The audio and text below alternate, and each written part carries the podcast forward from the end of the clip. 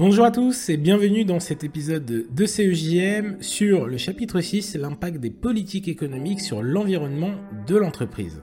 Je m'appelle Jason Gilbert, je suis enseignant formateur en culture économique, juridique et managériale au sein de classe de BTS et je suis ravi de vous accompagner dans cette révision. Les politiques conjoncturelles, donc on en a déjà parlé dans le chapitre précédent, sont orientées à court terme et ont un effet direct sur les entreprises.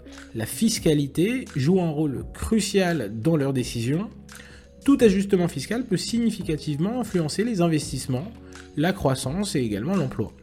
Lorsque la fiscalité devient trop lourde ou complexe, ça peut décourager les investisseurs étrangers, pousser les entreprises nationales à se délocaliser et même ralentir la dynamique de création d'entreprises.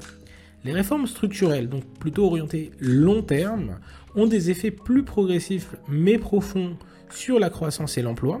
Elles ciblent des secteurs clés tels que le marché du travail, le marché de la formation professionnelle, les retraites et également l'environnement.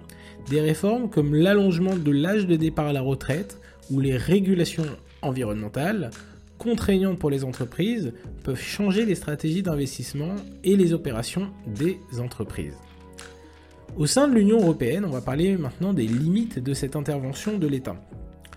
Dans l'Union européenne, il y a des critères de convergence et également un pacte de stabilité et de croissance, le PSC, qui encadre les politiques économiques de l'ensemble des pays membres.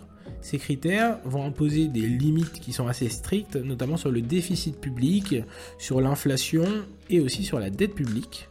Bien que leur respect soit parfois remis en question, on l'a connu avec euh, notamment euh, le contexte exceptionnel de la crise du Covid-19, ce sont des, normes qu'il faut respecter.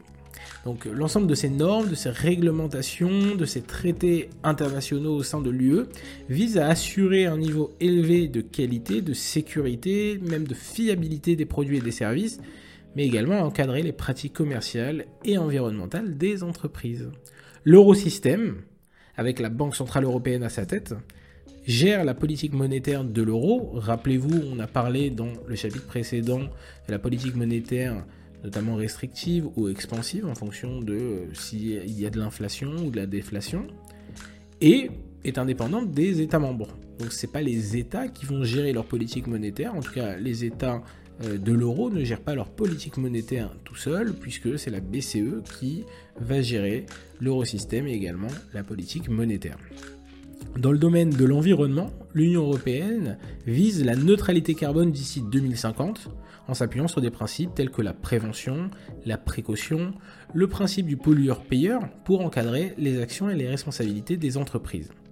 Avec tout ça, on a exploré les grandes lignes pour comprendre comment les politiques économiques, tant conjoncturelles que structurelles, donc tant court terme que long terme, façonnent l'environnement des entreprises. Les défis de l'internationalisation économique et la régulation supranationale mettent en évidence l'importance pour les entreprises de s'adapter à ces dynamiques complexes pour prospérer dans un environnement économique en évolution constante. Abonnez-vous pour ne manquer aucun épisode et transformez vos révisions en une expérience enrichissante et ludique. Et pour un accès complet à des cours écrits, des podcasts exclusifs et des vidéos instructives, inscrivez-vous dès maintenant au cours 100% distanciel sur cjm.fr. À bientôt!